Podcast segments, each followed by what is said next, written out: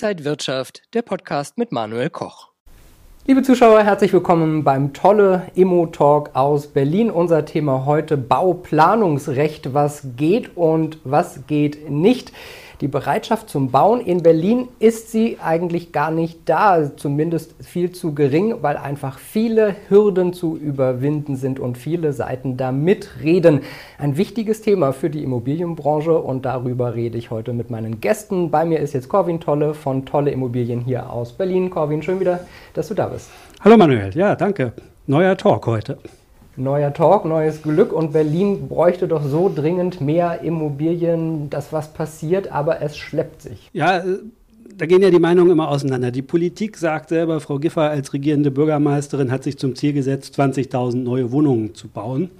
Und die Privatwirtschaft äh, schreit und sagt, nein, das schafft sie nicht.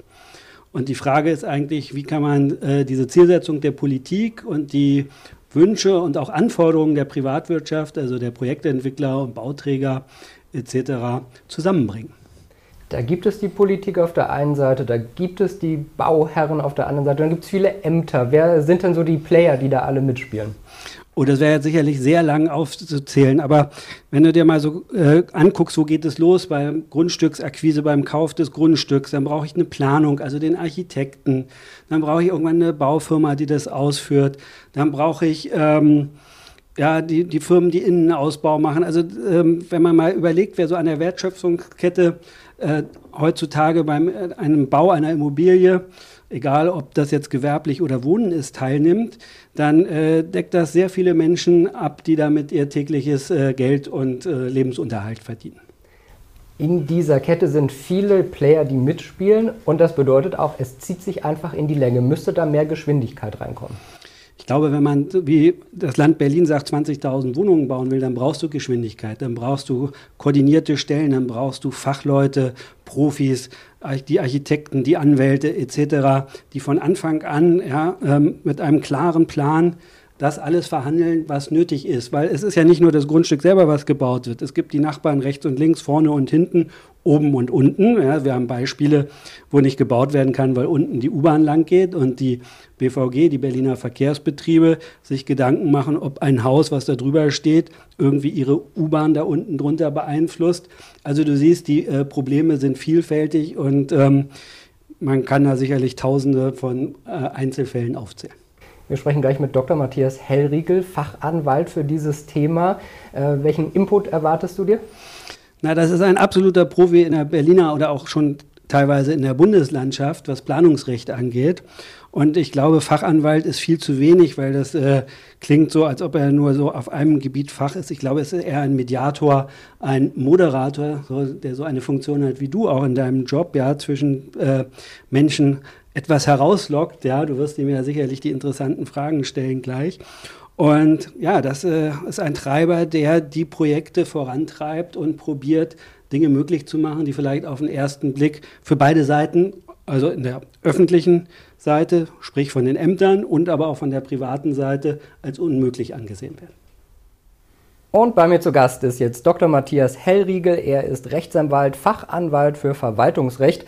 Das Juve Handbuch Wirtschaftskanzleien weist ihn seit Jahren als führenden Partner im Umwelt- und Planungsrecht aus. Er ist Lehrbeauftragter an der TU Berlin, Vorstand der Gesellschaft für Immobilienwirtschaftliche Forschung, Beirat der BWG Berliner Wissenschaftlichen Gesellschaft, stellvertretender Vorsitzender der Fachanwaltsausschusses für Verwaltungsrecht der Rechtsanwaltskammer Berlin, Co-Autor im Kommentar zur Berliner Bau Bauordnung und vieles, vieles mehr. Herzlich willkommen, Dr. Matthias Herriegel. Vielen Dank. Ja, schön, dass Sie da sind. Äh, wir haben von Corwin schon so ein paar einleitende Sätze praktisch gehört. Ich glaube, für viele, die machen sich gar nicht so Gedanken und äh, denken meistens nur, warum klappt das denn nicht und warum diskutieren die da so lange? Welche Bedeutung hat dieses Bauplanungsrecht und äh, im Alltag spielt das wahrscheinlich eine viel größere Rolle? Das ist ja eine super Frage gleich zum Einstieg. Ähm, als ich damit angefangen habe, das ist schon 20 Jahre her, äh, sagten alle Baurecht, Mann, ist das langweilig. Ähm, und wie haben sich doch die Zeiten gewandelt? Denn wir alle suchen eine schöne Wohnung, wir alle suchen ein ähm, schönes Büro ähm, oder einen schönen Arbeitsplatz. Ähm, und wir wollen natürlich auch, dass ähm, in, in der Wirtschaft Arbeitsplätze entstehen. Auch dafür brauchen wir die entsprechenden Flächen. Ähm, und damit ähm, äh, bekommt das Baurecht eine ganz zentrale Rolle. Also es entscheidet eigentlich, wie sich die Stadt weiterentwickelt und Städte entwickeln sich immer weiter. Das ist seit dem Mittelalter so ähm, und gerade in den Ballungsräumen, da findet der Zuzug statt. Und äh, das ist die Aufgabe des Planungsrechts, ähm, das zu steuern. In Berlin sollen jetzt viele Wohnungen gebaut werden. Die Diskussion geht ja um äh, bezahlbare Wohnungen und so weiter. 20.000 in Berlin, ist das eine realistische Größe? Das ist äh, eine, eine, eine schwierige Frage. Es ist das Ziel, es ist ein ambitioniertes Ziel ähm, und in der aktuellen Situation wird es sehr schwierig sein, das zu erreichen. Das muss man ganz klar sagen. Die Zeichen haben sich geändert. Der Koalitionsvertrag mit dem Ziel von 20.000 neuen Wohnungen im Jahr ähm, wurde geschlossen ähm, im letzten Jahr 2021. Ähm, wir haben seitdem eine dramatisch veränderte Situation äh, mit äh, Zinswende, Baukostensteigerung, Ukraine, Konflikt, ähm, sodass, ähm, sodass es extrem schwer wird. Ich finde das gut, dass die, die Koalitionäre kann man glaube ich nicht sagen, aber dass jedenfalls die Spitzen, äh, sprich die regierende Bürgermeisterin und auch der Senator, an dem Ziel weiter festhalten wollen und das proklamieren. Denn es braucht ja einfach diese Anzahl von Wohnungen. Welche Probleme sind denn grundsätzlich da, wenn jetzt so ein neues Projekt eigentlich ins Leben gerufen wird und welche Seiten stehen sich da gegenüber? Das ist das Grundproblem. Das ist das Grundproblem in Berlin. Es findet sich immer jemand, der dagegen ist. Ähm, sei es der Nachbar, der typische äh, Not in my backyard, das NIMBY-Phänomen oder auch St. Florians-Prinzip genannt, ähm, oder in der Behörde. Und durch die Vielgliedrigkeit der Verwaltung ähm, gibt es ja ganz verschiedene Stellen, die man einbinden muss. Bauaufsicht, Stadtplanung, Milieuschutz, Denkmalschutz, Wohnungsamt, Umweltamt. Äh, das war jetzt nun alles Bezirksebene. Dann kommt das Ganze ja nochmal gespiegelt auf Senatsebene dazu. Und das ist das Problem, an dem Projekte häufig scheitern ähm, oder hängen bleiben. Es gibt immer jemanden, der ist dagegen und das muss man dann herausfinden. Und da sind Sie, glaube ich, so eine Art auch Mediator und müssen da vermitteln. Äh, ich habe das Gefühl, die Arbeit geht Ihnen da auch erstmal nicht aus. Nee, da brauchen wir uns keine Sorgen zu machen.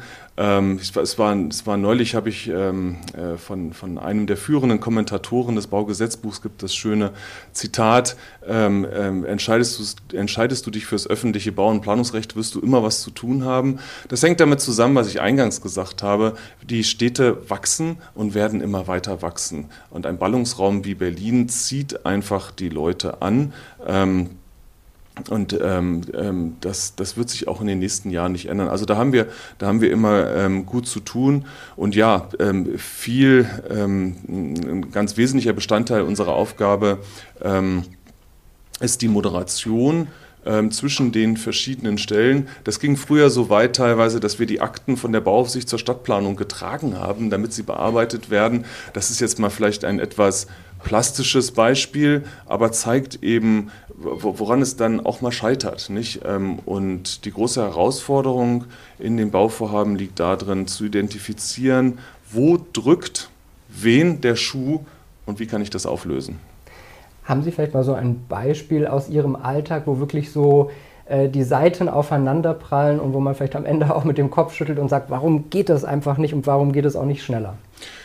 Ja, also gerade auf dem Weg hierher, ich äh, war ja zu spät, nochmal um, bitte um Entschuldigung dafür, aber ich wurde aufgehalten von einer Telefonkonferenz und das ist ein Bauvorhaben, was mich jetzt schon seit längerem begleitet und was ein typisches Beispiel dafür ist. Ähm, wir hatten erst einen Kompromiss ähm, mit äh, Bauaufsicht und Stadtplanung gefunden, ein tolles Bauvorhaben, dann kam nachträglich der Milieuschutz ähm, dazu, der verhinderte den Anschluss an ein Gebäude, wie wir es geplant haben.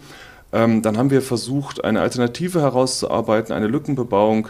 Die wollte die Bauaufsicht nicht mittragen.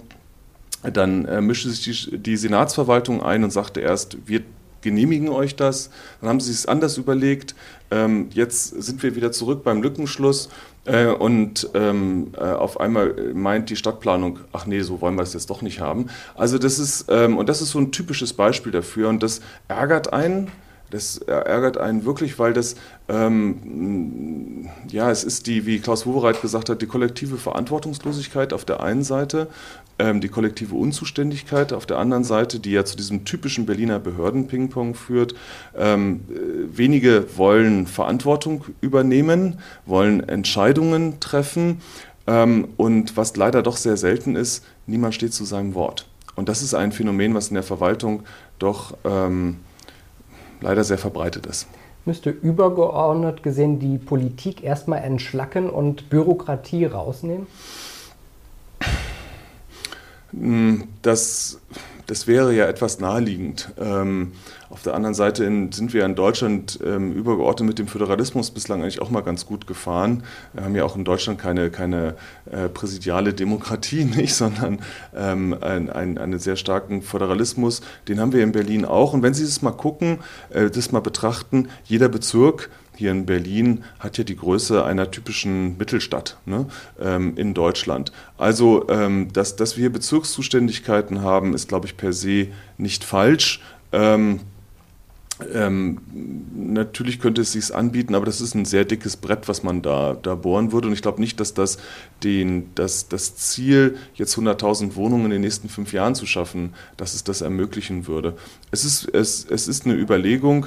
Ähm, auf der anderen Seite, ich, ich glaube, es wäre schon geholfen, wenn wir ähm, noch deutlicher ein, das übergeordnete Signal bekämen, das gebaut werden soll.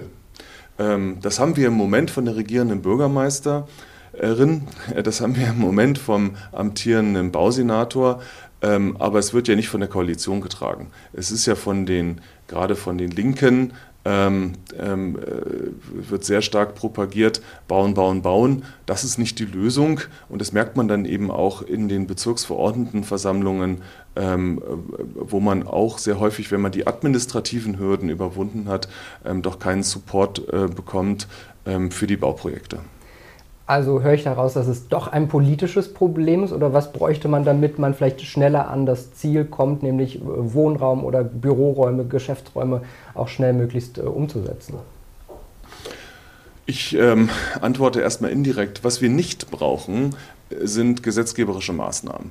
Ähm, es nicht, das, ist, das ist ja das, was wir in der letzten Legislaturperiode auch erlebt haben. Da wurde beim Bundeskanzleramt zum großen Wohnungsgipfel eingeladen. Dann haben die vier Jahre lang eine Expertenkommission getagt. Und was ist herausgekommen? Das Umwandlungsverbot. Und ähm, man denkt sich so, ähm, also äh, jetzt mal, jetzt mal die Frage zurückgestellt, ob ein Umwandlungsverbot sinnvoll ist oder nicht. Vermutlich ist es sinnvoll, weil äh, die Umwandlung von Eigentums, äh, von Mehrfamilienhäusern zu Eigentumswohnungen hat eine gentrifizierende Wirkung. Ähm, aber lassen wir das mal dahingestellt. Die Frage war ja, ähm, die an die Kommission gerichtet worden war, ähm, wie können wir den Wohnungsbau beschleunigen? Und herauskommt ein Verbot. Nicht? Also das ist einfach, das, das, das macht keinen Sinn. Das heißt, was brauchen wir nicht? Wir brauchen keine gesetzgeberischen Aktionismus. Ich brauche keine neuen Gesetze. Es ist alles da. Es ist wirklich alles da, mit einer Ausnahme, komme ich gleich drauf. Ähm, es scheitert nicht am rechtlichen Können, es scheitert tatsächlich am politischen Wollen.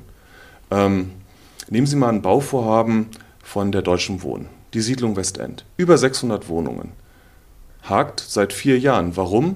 Weil es die Deutsche Wohnen ist. Und sich niemand findet, der dieses Vorhaben mal wirklich unterstützt. Und das ist doch dramatisch. Es gibt ja in Berlin einige große Vorhaben, zum Beispiel Siemensstadt. Wie schwierig ist es, solche Projekte wirklich auch umzusetzen in einer Zeit, wo man dann sagt, okay, das ist akzeptabel? In der Siemensstadt stehen die Flächen zur Verfügung. Äh, das ist an, an anderen Standorten äh, nicht der Fall. Ähm, dort müssen die Baugrundstücke erst teuer eingekauft werden und ähm, die Bodenfrage ist eigentlich die zentrale Frage ähm, äh, bei der Schaffung von äh, bezahlbarem Wohnraum. Also natürlich spielen auch die Bauerrichtungskosten rein, die im Moment etwas davongelaufen sind, aber die, der größte Preisfaktor ist äh, die Bodenfrage. Und die Bodenfrage müssen wir lösen. Und da gibt es verschiedene Überlegungen äh, bis hin ja zur Enteignung, zur Enteignungsdebatte. Ich glaube nicht, dass das zielführend ist. Ähm, aus meiner Sicht müssen ähm, die Planungen angeschmissen werden. Das Land Berlin müsste eigentlich planen, bis der Arzt kommt, sprich neue Gebiete ausweisen, in denen gebaut wird. Denn es ist ja ganz einfach, ähm, eine ganz einfache marktwirtschaftliche Folge. Äh, wenn ich das Angebot ver verbreitere, dann sinkt der Preis. Und damit meine ich jetzt nicht das Angebot an Wohnungen, sondern das Angebot an Bauland. Denn das Bauland ist im Moment der Flaschenhals, ähm, über den wir nicht hinwegkommen. Darf ich zu Siemensstadt noch, ähm, noch einen zweiten Punkt sagen? Ich hatte vorhin schon ausgeführt, es scheitert nicht am rechtlichen Können, sondern äh, nur am politischen Wollen. Da gibt es eine Ausnahme. Da gibt es eine Ausnahme und zwar äh, Gewerbelärmkonflikte. Sehr häufig haben Sie es äh, die Situation, dass Sie ähm, eine Wohnbebauung, dass die Wohnbebauung sich die Pufferzonen ähm, ähm, da hineinwächst, die man früher bewusst freigehalten hat, um Lärmkonflikte zu vermeiden. Ähm, und dann entstehen diese Lärmkonflikte. Und die sind sehr schwierig zu lösen im Gewerbelärm. Verkehrslärm ist einfach, Schallschutzfenster fertig. Gewerbelärm geht das nicht so einfach. Da ist gesetzgeberischer äh, Reformbedarf ähm, ähm, erforderlich. Hat die Baulandkommission auch übrigens lange diskutiert. Es war das einzig sinnvolle Element, was sie diskutiert haben. Es ist dann auf der Zielgeraden rausgeschmissen worden. Vielleicht äh, nochmal eine andere Sichtweise. Kann Berlin eigentlich von anderen Städten, Großstädten vielleicht in der Welt auch äh, lernen? Absolut. Wir haben in Berlin einen, einen sehr starken Protektionismus ähm, für die noch bestehenden Gewerbe- und Industriegebiete. Und ähm, das mag ähm, an manchen Stellen sinnvoll sein, ähm, dort wo ich noch eine industrielle Produktion habe. Ich sage mal als Beispiel Knorrbremse in Marzahn oben, Cleantech Park. Ja. Ähm, an anderen Stellen ist das nicht sinnvoll, gerade an Stellen, die ähm, absolut innerstädtisch liegen. Sie haben beispielsweise, das ist ja niemandem bewusst, ähm, aber in Moabit, da ist Siemens. Und was baut Siemens da? Gasturbinen. Und was machen sie mit den Gasturbinen? Die schicken sie nach Singapur. Ist doch der Wahnsinn, oder? Mitten in einem Wohngebiet. Und da ist ein alter äh, Bebauungsplan drauf, der auch in den Randbereichen industrielle Nutzungen schützt, die dort überhaupt nicht mehr stattfinden. Und die Senatsverwaltung für Wirtschaft ähm, ähm, protektioniert diese Flächen und verhindert dort Umwandlungen in einem Maße, wie es aus meiner Sicht nicht sinnvoll ist. Und schauen Sie, das war hier die Frage, schauen Sie auf andere Städte. Ähm, in Hamburg die Hafen City. Ja, gibt es natürlich auch kritische Stimmen, aber ich würde mal sagen, die Elbphilharmonie, das ist erstmal ein Knaller. Ja? Ähm, schauen Sie nach New York in den Meatpacking District, was da stattgefunden hat. Äh, da kommt natürlich schnell wieder der Ruf auf, ja, aber hat das denn nicht eine große gentrifizierende Wirkung? Ähm, und da sage ich, ja, aber das ist vielleicht ja auch mal gar nicht schlecht, nicht? Wenn Sie mal gucken, ähm, das Quartier in der Kurfürstenstraße. Jetzt bin ich ein paar Tage älter als Sie, so langsam darf ich das sagen. Gott, oh Gott, oh Gott, ich werde alt, ja. Aber ich bin früher noch in, äh, am Ende der Kurfürstenstraße ins 90 Grad gegangen, ja. Da war das die abgerockteste Ecke von ganz Berlin, ja. Ähm, mittlerweile ist dort der Gleisdreieckpark und es ist eine wunderschöne Randbebauung entstanden. Ich würde sagen, das hat dem Viertel gut getan sagt Dr. Matthias Hellriegel, Fachanwalt. Dankeschön, dass Sie heute da waren und dass Sie uns so viele Einblicke gegeben haben. Sehr gerne. Vielen Dank, dass ich da sein durfte. Corwin, du hast Matthias Hellriegel gehört. Was nimmst du aus dem Gespräch mit? Also erstmal, dass er sehr doch äh, optimistisch auch ist, dass ähm, die Senatsziele mit der privaten Wirtschaft vielleicht eines, eines Tages doch erreicht werden. Ja? Aber ich habe halt mitgenommen, wie wichtig es ist, ähm, ja, Bauland zur Verfügung zu stellen. Und ähm, da müssten wir ja vielleicht nochmal ja, die Privatwirtschaft, ähm, die Verbände und alle Beteiligten in der Immobilienwirtschaft vielleicht auch nochmal an den Senat adressieren, dass da doch einiges passiert, weil es gibt ja in Berlin unheimlich viele Brachflächen. Ja? Und das zweite Thema, was äh, äh, Matthias Hellriegel auch nochmal äh, angesprochen hat, ist dieser Zielkonflikt zwischen Industrie Grundstücken, also produzierendem Gewerbe und Wohnen. Die einen wollen wohnen, die anderen wollen äh, produzieren. Und ich glaube, da hat die Politik schon ein Auge drauf, weil sie weiß, dass sie Arbeitsplätze in der Stadt schaffen muss. Wir können nicht nur irgendwie äh, am Stadtrand arbeiten etc. Wir müssen in der Stadt arbeiten. Wir müssen aber auch dort wohnen. Und das ist, glaube ich, ein Zielkonflikt. Und da ist es wichtig, dass die richtigen Protagonisten das verstehen dass beides zusammengehört. Es muss theoretisch unten eine Schreinerwerkstatt sein, oben muss gebaut werden können und hinten muss ein Kindergarten werden, sein dürfen. Und das muss allen Beteiligten klar sein, dass das ein Zusammenleben ist. Das war vor 100 Jahren so, im dritten Hinterhof oder im ersten Hinterhof. Und da müssen wir vielleicht wieder hinkommen, um unsere Stadtgesellschaft zusammenzubringen. Und jetzt auch die Frage, bist du denn optimistisch, dass das klappen wird? Wenn ich weiß, dass es so gute Rechtsanwälte wie äh, Dr. Matthias Hellriegel gibt, die ähm, mit dem Senat und den Bezirken verhandeln können, dann bin ich da sehr optimistisch, dass wir da in Zukunft auch in Berlin weiterkommen. Also ein wichtiges Thema, über das wir heute gesprochen haben, was vielen, glaube ich, gar nicht so klar ist, was auch hinter den Kulissen passiert. Danke dir, Corwin Tolle.